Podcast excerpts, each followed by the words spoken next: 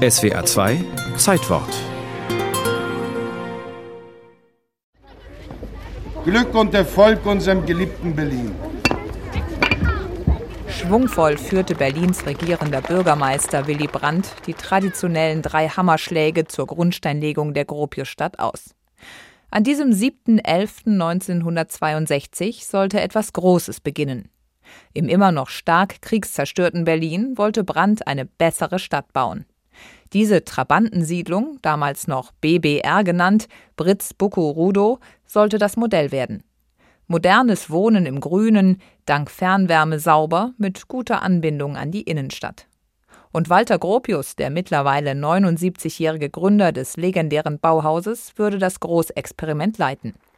Entsprechend euphorisch war die Stimmung bei der Grundsteinlegung.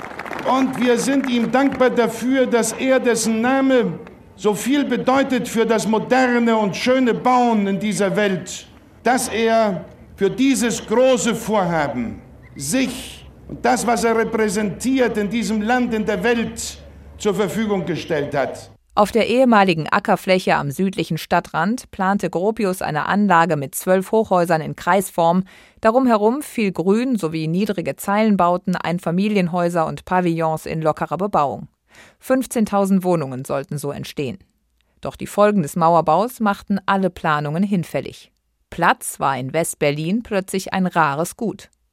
Die neue Devise der Stadt Aufstockung und Verdichtung, um auf der gleichen Fläche mehr Wohnraum zu schaffen. Gropius war entsetzt.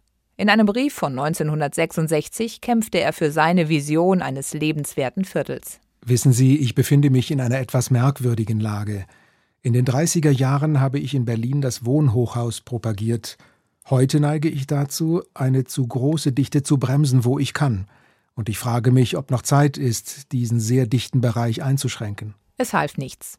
Die riesigen Hochhäuser, darunter das Ideal mit 31 Stockwerken, wurden gebaut. Gropius zog sich tief enttäuscht zurück. Bei den ersten Mietern kamen die modernen Wohnungen der Gropiusstadt allerdings gut an. Im Vergleich zum Berliner Wohnstandard für kleine Einkommen im dunklen Hinterhaus mit dem Klo auf halber Treppe war hier alles technisch auf dem neuesten Stand. Was dem Viertel trotz seiner 37.000 Einwohner allerdings fehlte, war Lebendigkeit. Das typische Berliner Kiezgefühl stellte sich in dieser reinen Schlafstadt nicht ein. Denn wo sollte man in dieser anonymen Siedlung miteinander ins Gespräch kommen? Es gab kaum Geschäfte, kleinere Gewerbe, Restaurants oder Cafés. Bald schon entwickelte sich die Gropiusstadt, die zu 90 Prozent aus Sozialwohnungen bestand, zum Brennpunkt. Die ehemalige drogensüchtige Christiane F. beschrieb sie in ihrem Buch Wir Kinder vom Bahnhof Zoo 1978 als verwahrlosten Unort. Wenn man zwischen den Hochhäusern war, stank es überall nach Pisse und Kacke. Das kam von den vielen Hunden und den vielen Kindern, die in Gropiusstadt leben. Am meisten stank es im Treppenhaus. Das schlechte Image ist über die Jahrzehnte an der Gropiusstadt haften geblieben. Dabei wirkt die Anlage heute gepflegt. Die Kriminalitätsrate ist extrem niedrig und auch das Drogenproblem ist nicht größer als im Rest von Neukölln. Was aber gewachsen ist, ist die Armut. Nur langsam wandelt sich das Viertel, auch dank eines engagierten Quartiersmanagements, und beginnt Identifikationspotenzial zu entwickeln. Keine leichte Aufgabe in einem Umfeld, das für viele sinnbildlich das hässliche Gesicht der Moderne verkörpert.